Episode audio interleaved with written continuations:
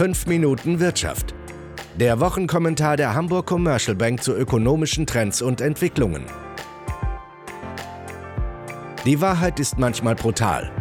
Sie nicht auszusprechen kann aber gefährliche Folgen haben. So auch beim Brexit. Immer mehr Unternehmen merken, dass sie die möglicherweise verheerenden Folgen eines ungeregelten Austritts offen ansprechen müssen. Reicht das für einen späten Sinneswandel in Westminster? Herzlich willkommen zur neuen Podcast-Ausgabe von 5 Minuten Wirtschaft mit Chefvolkswirt Cyrus Della Rubia.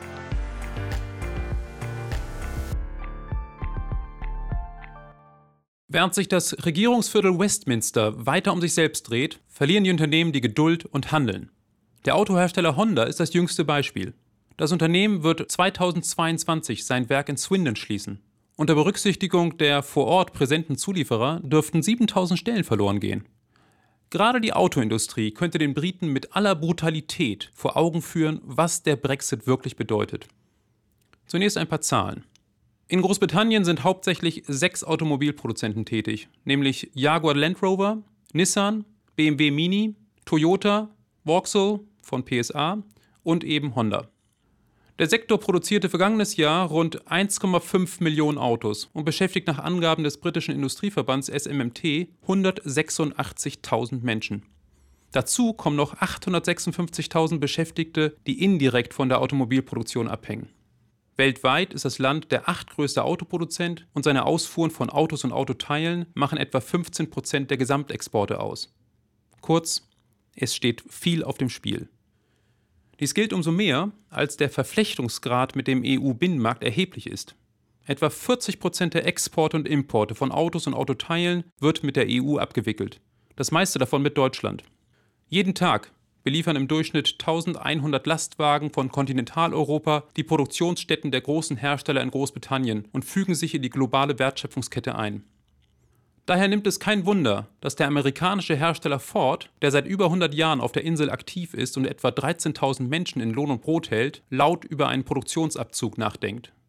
Bei einem ungeregelten Brexit rechnet Ford mit Verlusten von bis zu einer Milliarde US-Dollar. Die Frage liegt auf der Hand. Was hält die anderen Produzenten wie etwa BMW oder Toyota davon ab, dem Standort Großbritannien den Rücken zuzukehren, wenn das Land keinen privilegierten Zugang mehr zum EU-Binnenmarkt hat? Die Aussicht auf Freihandelsabkommen mit Ländern wie Indien und Japan? Die Geografie legt das nicht wirklich nahe. Subventionen?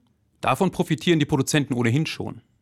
Niedrigere Steuersätze können die Kosten durch Unterbrechungen in den Wertschöpfungsketten kaum kompensieren. Die Automobilindustrie ist keineswegs der einzige Wirtschaftssektor, der allmählich aufwacht. Der Elektronikkonzern Sony verlegt seinen Europasitz von London nach Amsterdam.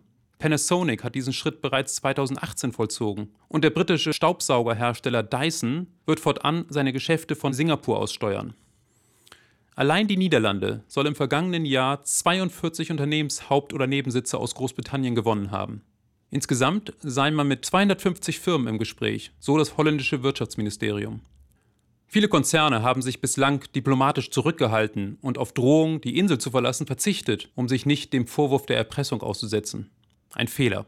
Denn auf die Folgen politischer Entscheidungen hinzuweisen, ist nicht Erpressung, sondern zeugt von Verantwortungsbewusstsein gegenüber den Mitarbeitern, den Aktionären und dem britischen Volk.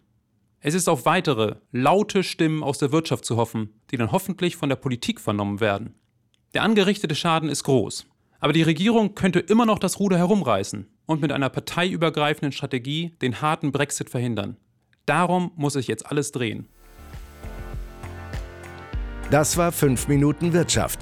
Der Wochenkommentar der Hamburg Commercial Bank mit Cyrus Della Rubia.